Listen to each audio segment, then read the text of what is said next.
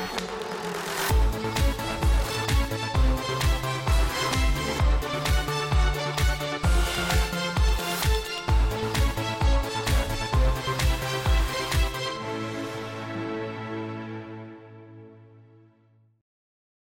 Alors vous les connaissez, hein, les trois fantastiques, euh, Apple, LVMH, Nvidia, ce sont trois valeurs qui ont tiré euh, les marchés euh, boursiers depuis le début de l'année, bah, à la hausse évidemment, mais qui semblent un petit peu calées en cette rentrée. Bonjour Frédéric. Bonjour David. Frédéric Rosier pour Mirabeau, gestion, les locomotives du début d'année.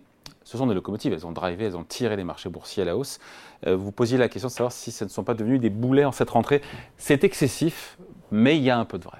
C'est vrai. Euh, on avait euh, des marchés, et ça a été souvent repris, par exemple aux États-Unis, avec une hyper concentration de la, performance. Hein on avait quasiment 10 valeurs qui faisaient 90% de la hausse des marchés américains. Donc on avait celle-là plus Tesla, plus voilà, euh, Meta, euh, entre, entre autres, euh, on avait Amazon, Alphabet et ainsi de suite. Et, à Paris, c'était vrai, notamment jusqu'au mois de mars-avril, où on avait le marché qui était tiré par les, les entreprises du luxe. Pourquoi? Parce qu'on avait une thématique qui était l'ouverture de la Chine, la réouverture euh, chinoise, et on a acheté l'idée, on a suracheté l'idée, même au-delà, et, on a joué sur cette perspective effectivement d'une économie euh, chinoise qui reviendrait à la normale avec un, surplus d'épargne qui ferait que la consommation partirait euh, comme l'an 40. Et c'est vrai qu'il y a un, revers de la médaille sur l'ensemble de, de, ces titres, alors c'est pas le seul problématique d'ailleurs de. Qui, est euh, des petites secousses, entre guillemets, des petits replis qui n'ont rien à voir les uns avec les autres. Non, c'est ça qui a. Les petits replis, c'est pas. 15% par exemple. Prenez le LVMH euh, sur les points hauts, donc ça devait être avril-mai. Sur un marché, un CAC 40 qui a fait 0, LVMH c'est moins 15. Donc c'est pas négligeable quand même. Fait 0 depuis mars qui fait exactement le, CAC fait zéro depuis mars et euh, ses valeurs baissent. Euh, alors il n'y a pas seulement LVMH, euh, on a Hermès qui baisse de 5 dans une moindre mesure, Pernod Ricard qui perd une quinzaine de pourcents. Donc on voit bien qu'il y a eu un changement quelque part de sentiment sur la croissance mondiale, sur la croissance chinoise qui avait porté ces titres-là. Mais je dirais que ça serait un peu trop facile quelque part parce que lorsqu'on regarde un peu ces titres, LVMH, Bon, l'Asie, c'est une vingtaine de pourcents, la Chine, c'est 6%. C'est vrai que bon, ça, ça, tire un petit peu la croissance, mais bon, c'est pas non plus fondamental de là expliquer une contraction de 15%. Je pense qu'il y a derrière une autre problématique. Alors? C'est surtout euh, les taux, euh, pour le coup, puisque ce sont des titres qui, entre guillemets, se valorisent plutôt chèrement, historiquement plutôt chèrement. On l'a vu euh, notamment avec, avec Apple également.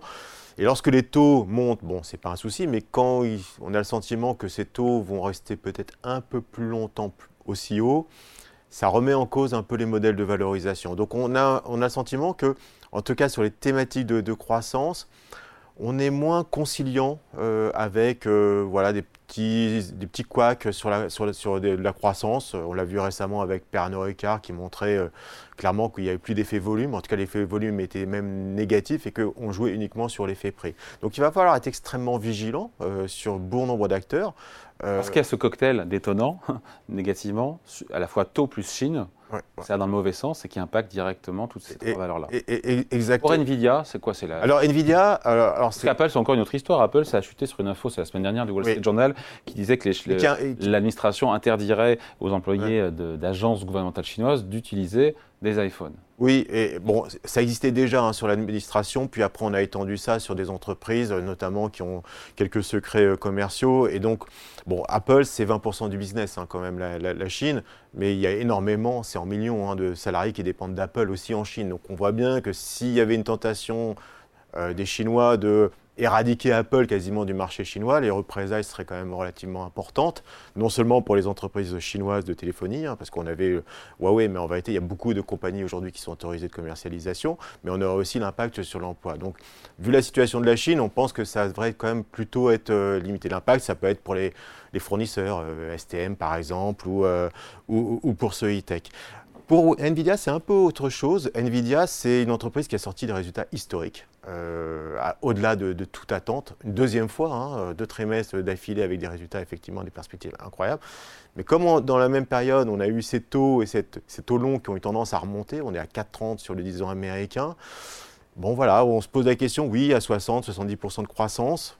Est-ce que déjà cette croissance va être de même teneur, c'est pas évident parce que dans le même temps, on voit par exemple des concurrents en train de réagir. Intel a bien performé AMD a également bien performé et ce sont des concurrents directs aujourd'hui sur le. Il y a du rattrapage, non? Il y, a du, il y a du rattrapage, mais surtout on est en train de se poser la question parce que des nouvelles, des, des, nouvelles cartes graphiques arrivent sur le marché pour concurrencer le leadership absolu de, de Nvidia. Et la question, c'est même à 60% de croissance, le gâteau va grossir, c'est évident. Mais si vous êtes trois à vous partager le gâteau, c'est plus du tout la même histoire. Donc il y a à la fois des questionnements sur la répartition du chiffre d'affaires, mais également ces taux longs qui restent effectivement peut-être trop haut, trop longtemps, et qui posent un, questionnement sur la valorisation des valeurs technologiques. Donc, après une hausse, il faut rappeler, hein, on est quasiment à 200% de hausse. On peut se permettre une petite consolidation, c'est pas le problème. Mais c'est vrai que la réaction a été plutôt négative euh, post-résultat, ce qui était plutôt étonnant lorsqu'on regarde par exemple la réaction du marché sur le trimestre précédent où la titre a gagné 25%. Donc si on met Nvidia de, côté, est-ce qu'on se dit quoi? On se dit que euh, apparemment Apple et le VMH ont quand même un petit peu stoppé leur, euh, leur glissade en fin de semaine dernière.